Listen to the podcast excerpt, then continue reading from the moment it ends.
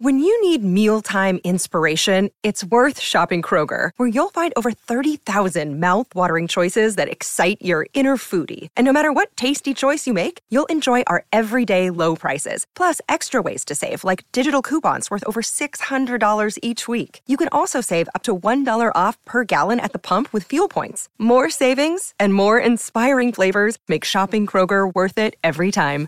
Kroger, fresh for everyone. Fuel restrictions apply. Hola, esto es New Books Network en español.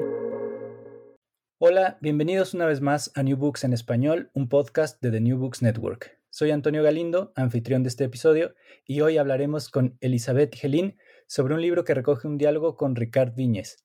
¿Cómo será el pasado? Una conversación sobre el giro memorial, publicado por NED Ediciones en 2021. Elizabeth Gelín, bienvenida a este podcast. Hola, encantada de estar contigo. Muchas gracias por aceptar nuestra invitación. ¿Podrías hablarnos un poco acerca de ti? ¿Cuál ha sido tu trayectoria intelectual, tu formación? Mi trayectoria es muy larga, o sea, quiere decir que soy bastante vieja, más bien muy vieja. Este, em, y me formé en Argentina, eh, en toda la educación pública, eh, primaria, secundaria y universitaria. Mm, fui de las primeras eh, licenciadas en sociología cuando se creó la, carrera, que fue en el año 56 o 57. Yo me gradué a comienzos de la década del 60, muy, muy, muy, muy jovencita. Y después, bueno, tuve becas de investigación en Argentina, después me fui a México en el año 64 a enseñar en una universidad mexicana en Monterrey. Eh, Ahí comenzamos una investigación importante con colegas de Estados Unidos, de la Universidad de Texas, así que después mi doctorado fue en la Universidad de Texas. Y a partir de ahí mi carrera ha sido por distintos países, distintas universidades, distintos lugares. Me estuve viviendo y enseñé en Nueva York, en, eh, en Brasil, volví a la Argentina en la década del 70 y después con muchos viajes, idas y vueltas, pero con la base ya muy establecida en la ciudad de Buenos Aires. Eh, mis temas de trabajo han ido variando porque son 60 años de investigación casi, quiere decir que una no se quedó anclada en un tema, sino en una mezcla de lo que el entorno sociopolítico y económico ah, ponía como prioridades, las propias inquietudes personales, eh, los compromisos cívicos e ideológicos, de modo que esa, y digamos, todo eso hace un, combo, un, un conglomerado que me fue llevando a distintos temas, pasé por trabajar sobre sindicalismo, bueno, sobre estructura ocupacional, sobre trabajo, sobre empleo, eh, eh, sobre sindicalismo. Eh, ahí pasé a, mirar otras cosas más ligadas a la vida cotidiana, la familia, el género en la vida cotidiana, pero también el género y las demandas sociales en movimientos sociales, en el movimiento de derechos humanos en la Argentina durante hacia finales de la dictadura y comienzos del proceso constitucional en los años 80. Y ahí sigo, y, y, bueno, eh, los temas son múltiples, eh, las inquietudes siguen creando nuevas inquietudes, eh, y sí, traté de combinar las, las maneras de investigar canónicas de cada campo, de cada disciplina, con algunas uh, transgresiones, algunas cosas raras, eh, mucho uso de fotografía en mi trabajo, eh, un tipo de docencia, de formación de gente joven que implica mucho más el trabajo con ellos y ellas antes que la cátedra, no me gusta dar cátedras, no me gusta eh, hacer conferencias, me gustan los diálogos. En el tema que nos convoca hoy, eh, son casi diría, 30 años de trabajo a esta altura, en un campo que en su momento no existía y ahora está fortalecido, un compromiso muy fuerte con el feminismo, etcétera, etcétera. Bueno, creo que una trayectoria larga puede llevar. Claro, una trayectoria larga y, y muy rica en, en resultados, ¿no? Em, me gustaría que nos contaras un poco cuáles fueron las circunstancias que hicieron posible esta conversación que dio paso a la creación de este libro, cómo será el pasado, porque al final es, una, es un diálogo. Ricard es un historiador eh, muy, en Barcelona, muy comprometido también con América Latina y con los procesos dictatoriales y postdictatoriales en España. Eh, y él ha trabajado bastante en Chile y nos conocemos hace muchos años en reuniones, seminarios, encuentros, eh, libros, por ejemplo, él editó un libro donde me invitó a participar con un capítulo. También él fue el editor de un diccionario sobre memoria colectiva, que fue una obra enorme, enorme, enorme, porque involucró a cientos de personas haciendo especialistas escribiendo las entradas en ese directo, en ese, en ese diccionario. En ese diccionario tenía un comité académico, yo era parte de ese comité académico, reuniones, todo lo que se quiera. Y en un momento, eh, en realidad, la iniciativa del libro no fue nuestra, sino que fue una iniciativa de la editorial. La editorial estaba sacando, eh, este, este, este, editorial es como una, se llama NED, es como una, un desprendimiento, un anexo, digamos, a una editorial grande que se llama Gedisa. Y la gente de Gedisa, el, el, director y el, directorio, lanzaron esta serie de libros, que son libros cortos, basados en conversaciones sobre temas que podían ser pertinentes y atraer a un público mucho más amplio que el público académico propiamente dicho. Entonces nos invitaron a Ricard y a mí si teníamos ganas de hacer esta conversación.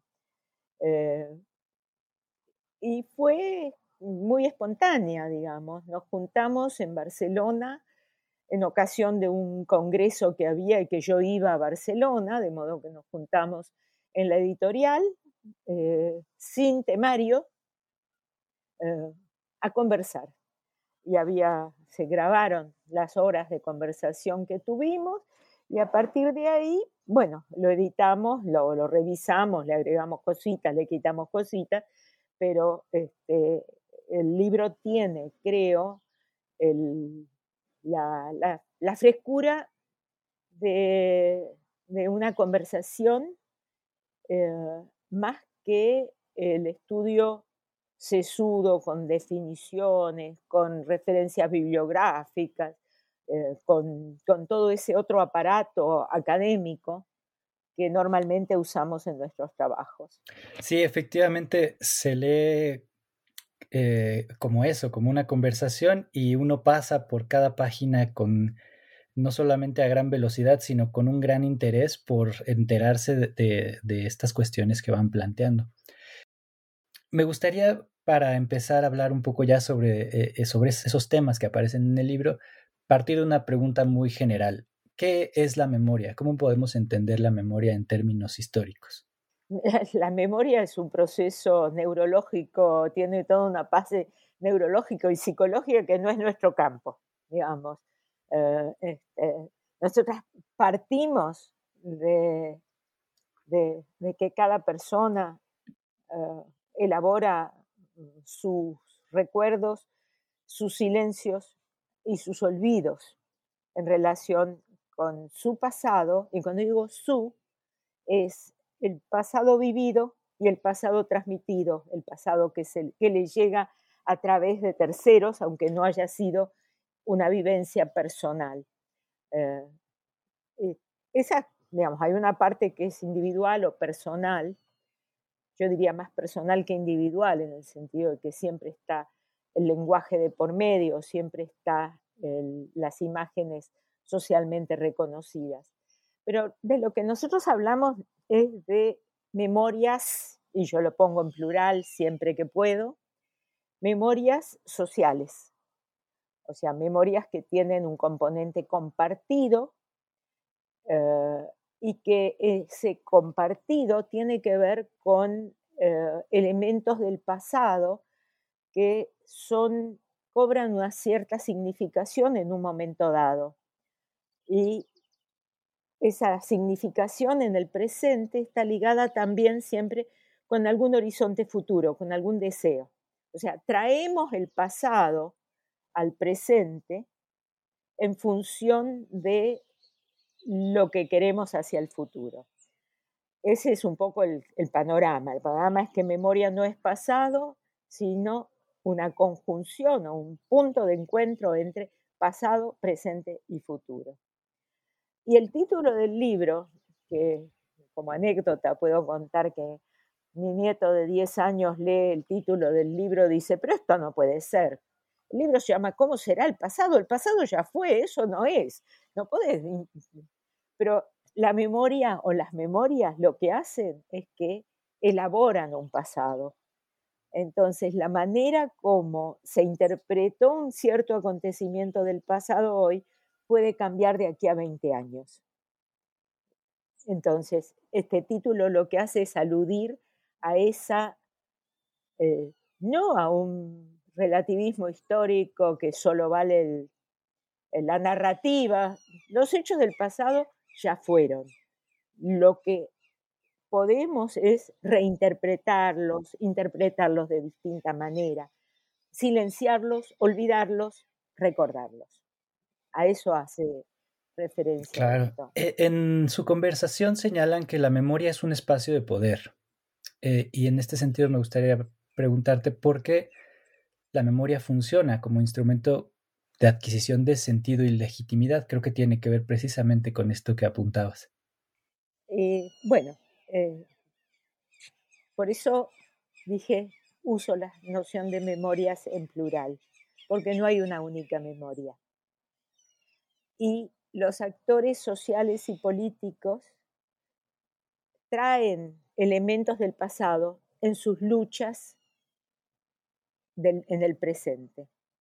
Por eso tiene un componente de poder fundamental. Es una, una lucha, o sea, yo no, no, no, me puedo imaginar memorias sin imaginar o sin pensar en eh, luchas, en conflictos de memorias.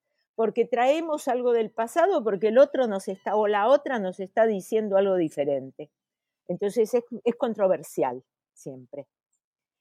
Y en ese sentido, en esa controversia, en ese debate, en ese diálogo más amable, más menos amable, lo que estamos es luchando por el poder simbólico de representar el pasado.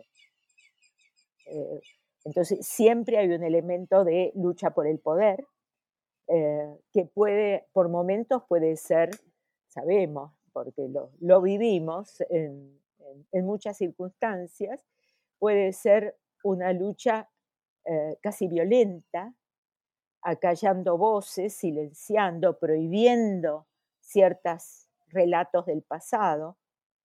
Eh, en otros casos es una lucha por un poder mucho más simbólico, pero siempre son luchas, a mi modo de ver. Sí, eso también aparece en el libro los conflictos y tensiones que hay entre las distintas memorias no es que las memorias están ahí y alguien se apropia de ellas. Las memorias son eh, construidas, son elaboradas por sujetos, sujetos activos en disputas, en maneras de expresarse. O sea, no es que no podemos pensar en la memoria como una caja de que está ahí, de objetos. No son objetos, no son no son relatos. La, memoria es una caja de herramientas con la cual construimos. O sea, la visión sobre las memorias, a mi modo de ver, eh, es, digamos, para ponerle una palabra un poquito más complicada, constructivista. O sea, que se construyen más que que están en un, eh, en un, en un archivo y que las voy y los saco de la gaveta. Claro, como explican en el libro, se construyen en función de necesidades eh, sociales, ¿no? De reclamos, de conflictos, de tensiones. Exacto, exactamente. ¿Y cuáles son las expresiones materiales de esas políticas públicas y qué consecuencias tienen? Esto es, todo un, gran tema. Eh, en este momento en el mundo, en este momento digo, en esta época que nos toca vivir, hay, el título también hace referencia a esta, especie, esta noción de giro memorial, hay eh, una preocupación muy grande por traer el pasado al presente. Una preocupación que se manifiesta eh, en, esto que llamamos políticas de memoria, que son políticas públicas por parte del Estado, pero también de organizaciones sociales, de hacer referencia al pasado. Esas políticas públicas normalmente se materializan en museos, memoriales, eh, archivos, conmemoraciones, eh, fechas eh, para, para, para, recordar, fechas públicas, feriados, etcétera, etcétera. En todos los países que yo conozco hay una serie de fechas que se llaman fechas patrias y que tienen que ver con eh, una historia de cuando se forjó la nación.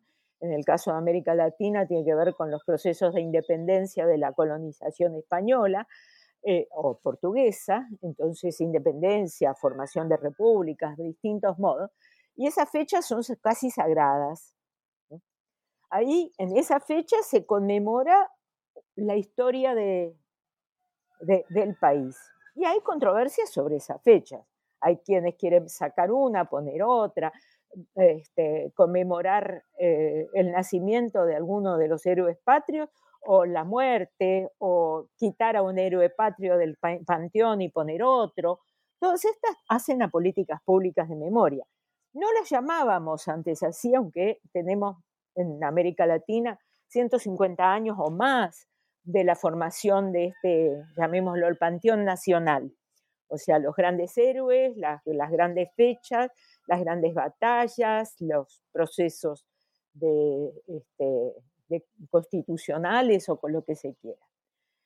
Eh, a partir de la, de la, Segunda Guerra Mundial, la Shoah y eh, todas las violencias políticas, dictaduras, em, genocidios, masacres en el mundo de la segunda mitad del siglo XX, es que eh, en ese, en ese comenzó otra manera de pensar el pasado o este pasado más reciente con políticas vinculadas a estas memorias o a estos conflictos, con la idea de que con esas políticas de memoria se ayuda a superar las catástrofes, superar eh, los sufrimientos, etcétera, etcétera.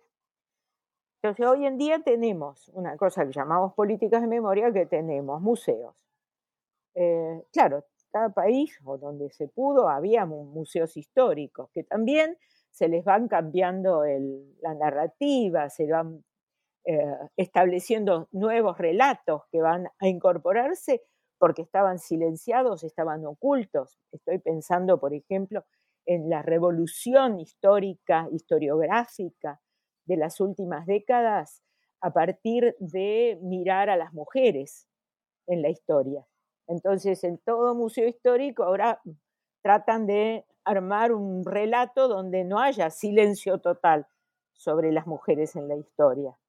O eh, una manera de pensar a los pueblos originarios o a las, poblaciones afrodescendientes que no estaban, porque el panteón era todo blanco, masculino, eh, y esos eran los héroes de la patria. Entonces, hay revisiones a esos relatos históricos que están en los museos. En el, lo que tenemos ahora, además de esos museos de historia de larga data, son una, una musealización del pasado reciente y este pasado reciente tiende a ser un pasado sufriente y doloroso, más que heroico. Entonces, pero esto tiene que ver también con un giro a partir de la década del 70 de poner a las víctimas en el lugar central, no a los héroes, no lo que le no a los héroes entre comillas eh, que cometieron los este, las masacres, sino a las víctimas. Y entonces hay todo un giro, toda una, una, una transformación en la noción misma de museo.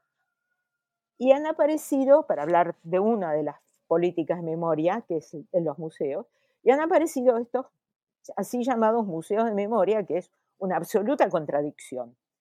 Porque si el, el museo cristaliza un relato y da los elementos para construir, construye un relato y lo trata de transmitir, la memoria es cambiante.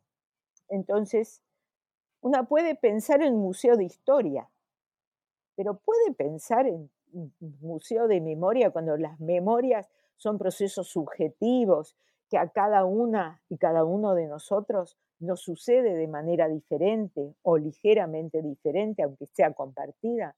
Entonces, esta onda de muchísimos museos que se llaman de la memoria, a mí no me convence, porque lo que son, son, terminan siendo, son museos donde además hay pocos objetos. Los museos tradicionales están llenos de objetos. Acá hay pocos objetos, hay más relatos. Bueno, hay una nueva tecnología, puede haber testimonios de, historia oral, etcétera, etcétera. Pero que eh, son museos de historia reciente no son museos de memoria. Memoria es lo que le pasa a la gente cuando visita esos lugares. Entonces, museos es una política de memoria.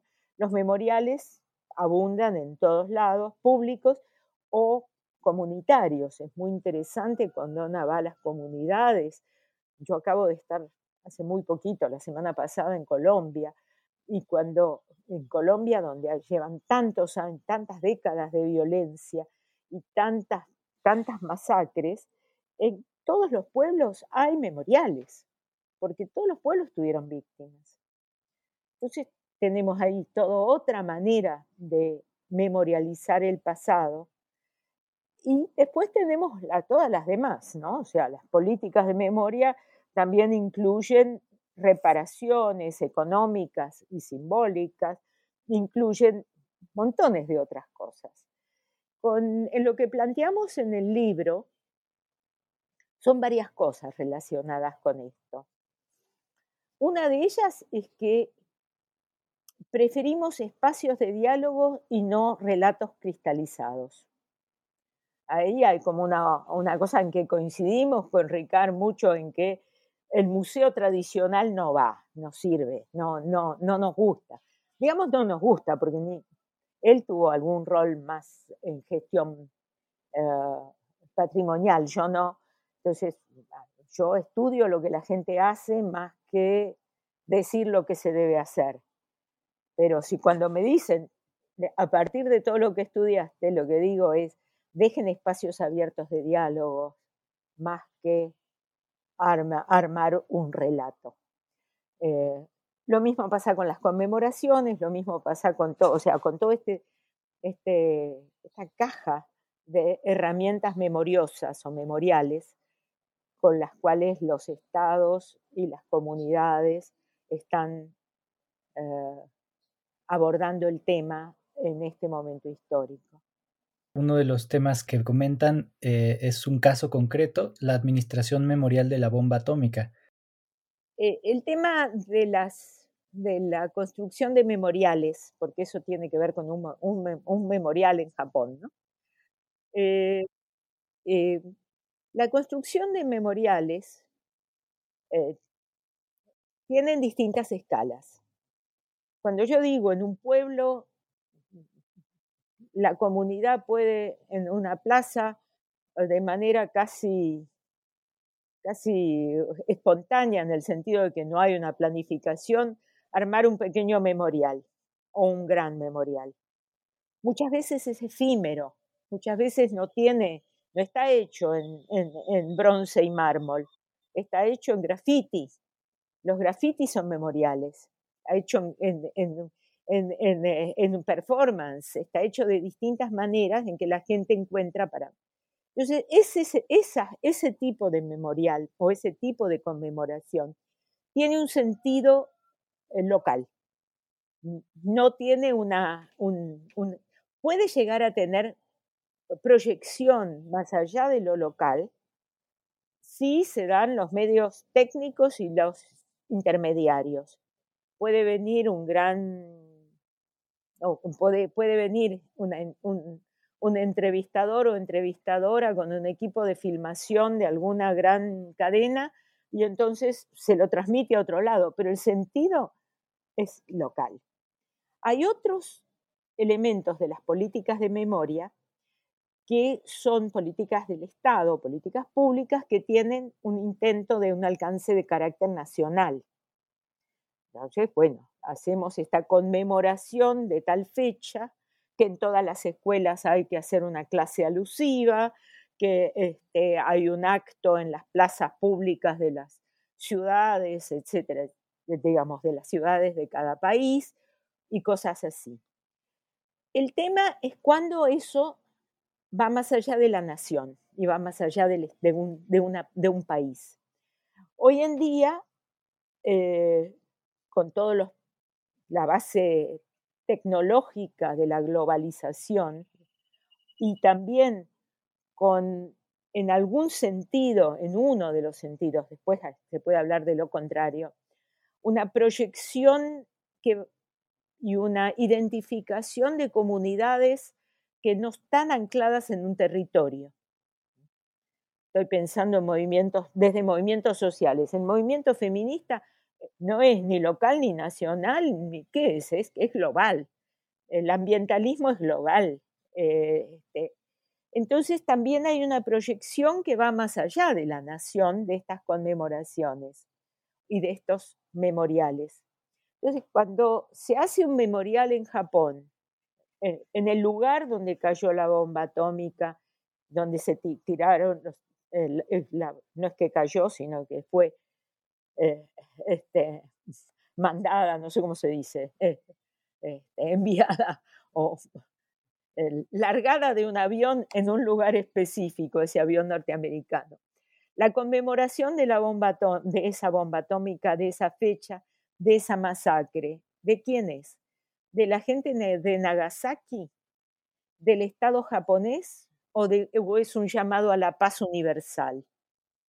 Creo que ahí hay uno de los temas que transita en estos memoriales, en un momento en que además hay mucho turismo memorial. La gente viaja de un país a otro y parte de su turismo es un turismo histórico, es un turismo que va a mirar los lugares donde pasaron cosas en el pasado. Hay una inquietud por ese pasado. Eh, entonces, ahí entra esta dimensión que va más allá de la nación.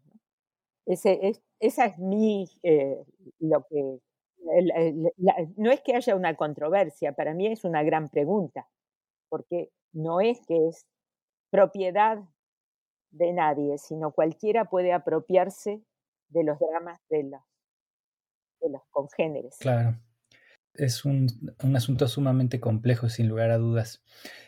Em, me gustaría pasar por otro de los temas que, revisan en, este diálogo eh, que aparece en el libro y que tiene que ver con el deber de memoria o el imperativo de memoria. ¿Cuáles son las consecuencias del uso de la memoria como un paradigma moral? Bueno, sí, este, ese es un tema bastante central que viene junto con hablar del derecho a la memoria y yo le agrego el derecho al silencio. Eh, digamos, ese es el, o sea, los componentes más normativos que están metidos en todo este tema. a partir de, yo creo, de los años 70, quizás, de las dictaduras del Cono Sur en América Latina, no, no podría hablar de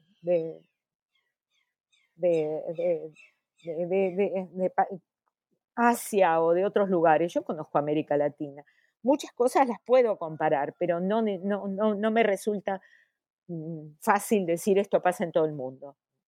Entonces, a partir de las dictaduras y las transiciones, especialmente en el Cono Sur, pero después con todas las otras ramificaciones, la violencia política y las desapariciones en México en la década de los años 70, aunque no había dictadura formal, eh, las violencias de Colombia o de Perú, donde no había dictaduras como las de Chile o Argentina o Uruguay. Eh, pero también por ahí, esto sí, lo pueden llevar a África del Sur, con el apartheid, etc. Lo que tenemos en las transiciones es una creencia que dominó las transiciones. La creencia de que hay que recordar para no repetir. Ese fue un slogan en la transición argentina del movimiento de derechos humanos, pero está reflejado en, la, en esa expresión que se usa en todos lados, nunca más. Cuando uno dice nunca más, quiere decir, recordemos lo que pasó para que nunca más vuelva a pasar. En la década del 80 quizás teníamos casi una certeza de que eso es así. Y después entraron las dudas, y las dudas académicas inclusive en base a investigación. ¿Es así? ¿Qué es, recordar para no repetir? La historia nunca se repite, o sea, cuando entra más allá de las consignas se da cuenta de que la realidad no, no es tan, tan clara. Pero esto llevó a una especie de gran demanda de que hay que recordar, el hay que. Hay que recordar, hay que hacer memoriales, hay que dar testimonio, hay que contar todos los horrores por los cuales cada una y cada uno de nosotros eh, eh, este, transitó. Que hay una, y esa es la noción de deber de memoria. La noción de deber de memoria es que hay que, hay que contar, hay que construir monumentos, hay que eh, reparar, eh, hay que vivir con el pasado. Eh, esto llevó a muchos dolores, porque mm, especialmente en lo personal, cuando hablamos de testimonios. Realmente sabemos, además, que la gente va a contar, va a testimoniar, va a hacer su entrevista de historia oral eh, y en y siempre va a guardar cosas íntimas que no quiere contar. De ahí viene mi idea del derecho al silencio. O sea, una persona, una víctima o un victimario tiene que tener, porque aunque no le demos ese derecho, igual lo va a tomar, porque hay ciertas, para la reconstrucción personal, una tiene intimidades y las intimidades no se cuentan. Eh, entonces, lo que tenemos que reconocer es que si alguien no quiere contar que fue, violada repetidas veces en un campo clandestino de detención y no lo cuenta porque quiere proteger a sus hijos, porque, quiere, recomponer su vida con ese silencio, eh, tiene el derecho a ese silencio. Del mismo modo que sostenemos el derecho a la memoria. O sea, nadie nos puede prohibir. Deberíamos, en todo caso, como política pública, abrir espacios para quien tiene ganas de recordar, de compartir, lo pueda hacer. O sea, no le podemos quitar el derecho a la gente a recordar o a silenciar el pasado. Lo que no podemos es obligarla a hacerlo. Por eso decimos, y en esto coincidimos con Ricard, Deber de memoria no, derecho a la memoria sí. Un poco ese sería el, resultado de esta, de esta, de esta, de esta elaboración. Claro. Eh, y conecta con otro tema que también tratan y que ya más o menos hablaste un poco, pero me gustaría abordar de manera más puntual, la construcción del sujeto como víctima, que también le quita, digamos, en el momento en el que él construye al sujeto desde esta perspectiva, le quita eh, como esta parte activa de su pasado para dejarlo como un sujeto completamente pasivo, ¿no? O sea, resalta los aspectos pasivos. La noción de víctima es que lo que importa es lo que le hicieron a la persona, no lo que hizo. Y sabemos que no hay tal cosa como una víctima totalmente pasiva. Y además esto es muy importante, que no está en el libro necesariamente dicho así, y es que eh, las memorias eh, de las resistencias, las memorias de esa parte activa de los sujetos, han estado medio relegadas en relación a las memorias de sufrimientos. Y yo creo, aquí hay, que puede llegar a haber momentos en los cuales hay una imposibilidad de seguir escuchando. ¿Cuánto sufrimiento cuántos horrores estamos dispuestos a escuchar. Hay, un hastío, hay una, una saturación de las memorias de víctimas, de las memorias de victimización y de sufrimiento, especialmente cuando no vienen para nada acompañadas de los relatos y de las narrativas de la lucha, de la resistencia y de la, una, visión de futuro que podían tener esas mismas víctimas. Em, hay una, un, trabajo sobre Perú súper interesante y es que eh, en general estas comisiones de verdad que buscan, que recuperan testimonios, los testimonios que más les interesan son los, los testimonios de sufrimiento, porque lo que quieren es establecer esa verdad. Y cuando una va y, investiga un poco y trabaja con, especialmente con mujeres en, zonas rurales, en las zonas andinas, en distintos lugares, mujeres que han... Entonces las mujeres al mismo tiempo que fueron víctimas, también resistieron, también siguieron dando de comer a sus hijos, también se las arreglaron para salir adelante, y de eso no se habla. Entonces, el tema de la victimización, que bien es, uno podría, yo tengo una hipótesis ahí que no la, no la trabajé demasiado, pero que me parece que el, la, la, importancia del paradigma de los derechos humanos y su expansión como paradigma para interpretar eh, las violencias hace que el, eje esté puesto en la violación a los derechos humanos, con lo cual se pone el énfasis en la víctima de violaciones y no en la víctima como sujeto activo. Y, creo que eh, eso este, en el mundo académico está empezando a cambiar un poco, hay más gente que está trabajando sobre, no, no solo sobre las memorias del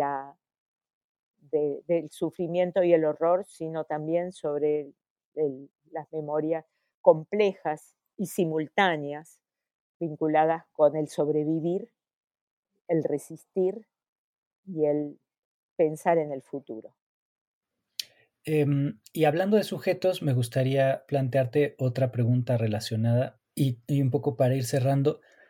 Podríamos decir, y ustedes lo, señalan en el libro, que la memoria es un sujeto histórico, pero me gustaría que nos explicaras un poco por qué o, cómo es que podemos considerar a la memoria como un sujeto histórico. Yo no lo hago, no, me acuerdo si Ricard en algún momento lo planteó, pero para mí los sujetos son sujetos humanos. Eh, este, y los sujetos humanos individuales, colectivos, las personas, los grupos, las comunidades, eh, eso que llamamos sociedad, que nunca es una, sino que son grupos en, diálogo y en interacción, eh, elaboran el pasado y hay momentos en que esas elaboraciones del pasado tienen como una cristalización territorial, material. Quizás, eh, pero es una cristalización que no, está subjetivada, no es, un, no es un sujeto, es un, en todo caso es un objeto. De hecho, yo diría que uno de, las, de los cambios en la investigación vinculada con las memorias en los últimos años tiene que ver con una inclusión mucho mayor de las materialidades. Eh, parecía como que el estudio de las memorias era el estudio de palabras, de narrativas, que lo testimonial, que las disputas en los parlamentos sobre si se va a hacer una ley de tipo de reparación de tipo A, B o C, era lo central. La palabra, por supuesto que es central, pero cada vez más hay investigaciones sumamente ricas que tienen que ver con una incorporación de objetos, de ruinas, de, de sitios, de paisajes eh, que no, que, que viene de la mano de una tendencia en las ciencias sociales a incorporar también dimensiones no humanas en lo humano. Y bueno, por último, me gustaría hacerte una pregunta muy general eh, para cerrar esta parte de la entrevista. Em, ¿Cuál sería la utilidad o cuáles son las utilidades de la memoria em, en, las sociedades contemporáneas? ¿Cuáles son las funciones de la memoria? No sé, no sé si, si tiene alguna utilidad. Eh, o sea, de hecho, la gente, o sea, yo me acerco al tema, cuando yo me acerqué al tema, no fue porque yo tenía, voy a estudiar memorias, sino porque yo estaba estudiando movimientos sociales. Y los movimientos sociales, especialmente el movimiento de derechos humanos, me dijo, queremos memoria. Entonces yo dije, ¿qué es esto? Me dijo, decía, nunca más, recordar para no repetir, eh, ni olvido ni perdón. ¿Qué es ni olvido? No olvidemos. Entonces, bueno, los sujetos históricos, que son estos colectivos este, que, yo estaba acompañando, trabajando con ellos, eh, comienzan a usar un, un lenguaje, unas demandas eh, que a mí me hacen preguntar, ¿y esto qué es? no me puse a estudiar memoria, pero no entré por arriba, entré por abajo.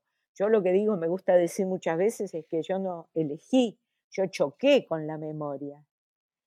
Entonces, bueno, eh, ¿por qué y para qué esos sujetos incorporaron el tema de memoria en su repertorio de herramientas en la lucha política?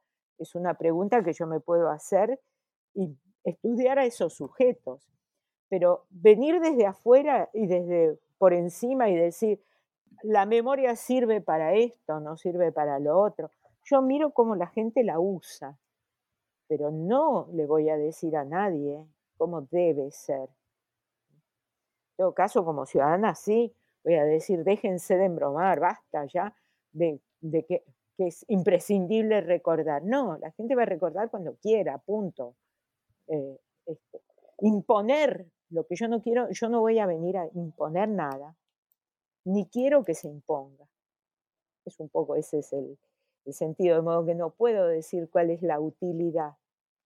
Sobre esto en un momento se pensó que si recordamos los, los males de las dictaduras y de las violencias políticas extremas, es un elemento importante para la construcción de sociedades más democráticas. Yo no tengo evidencia de que esto sea así. No tengo, eh, no puedo mostrar que aquellos países o aquellas sociedades más democráticas eh, tienen o manifiestan más memoria del pasado, además de qué pasado, del reciente, del histórico. esa, esa, esa, esa, afirmación es una afirmación es una creencia que la gente, que, grupos humanos usan, eh, digamos, la tienen como creencia y actúan en consecuencia. Pero desde una perspectiva más analítica, desde una apuesta, desde una pregunta de investigación académica o eh, este, eh, la respuesta no es, no es tan tajante. No hay, yo no tengo evidencias de que más memoria significa más democracia. No, no tengo la evidencia. Elizabeth, muchas gracias por tu tiempo. Eh, hemos llegado al fin de esta entrevista. Solo me queda una última cuestión que me gustaría plantearte y es ¿en qué proyectos estás trabajando actualmente? Wow. ¿En qué proyectos estoy trabajando? Diría, podría decir que no, no es que abandoné los temas de memoria, sino que las memorias traspasan todos los proyectos y las ideas de la que una, una trabaja, del mismo modo que yo podría decir que una eh, epistemología feminista eh, traspasa todo lo que hago. O sea, esos son como, como principios rectores. Eh, los temas específicos pueden variar. En este momento, en esta semana, están saliendo dos libros colectivos. Colectivos quiere decir que son de proyectos colectivos de trabajo con colegas. Em, uno, de ellos tiene el título ¿Qué hacemos con las cosas del pasado? Y que tiene que ver con eh, pueblos, pueblos chicos en distintos lugares de la Argentina, donde eh, hubo emprendimientos económicos, políticos importantes que después cayeron en decadencia y que en este momento en esos pueblos ah, ese pasado eh, lo, lo quieren aprovechar de alguna manera. Entonces, incluimos imágenes, materialidades, eh, relatos y cada, son cinco estudios de casos y un trabajo bastante grande sobre este aspecto de las materialidades y los, objetos y las imágenes. Eh, otro libro que, que, está saliendo también con otro grupo de, que venimos investigando, esto fue un proyecto de investigación de cinco o seis años, hay otros que están en camino, eh, pero la verdad es que en este momento yo acompaño y hago mi trabajo, pero eh, eh, les cedí espacios porque me parece que hay un momento en el cual es imprescindible que los viejos y las viejas demos un paso al costado y dejemos que los proyectos los elabore, los elabore gente más joven y una vuelve a ser como si se quiere una especie de ayudante de investigación más que dirigiendo. También tenemos acá en la Argentina proyectos importantes vinculados grandes, va, relativamente grandes, con el patrocinio del Estado, del Ministerio de Ciencias, sobre que los, la, la situación de la pandemia y qué ha pasado en distintos aspectos y me toca participar en algunos de estos proyectos que tienen que ver con lo vivido en los últimos tres años. Pues suenan muy bien estos proyectos. No me queda más que agradecerte por haber estado en este episodio. muchas gracias a vos y, y muchas gracias por, por la oportunidad de conversar sobre este libro. Al contrario, gracias por aceptar la invitación. Eso será todo por hoy. Muchas gracias por escuchar New Books en español, un podcast de The New Books Network.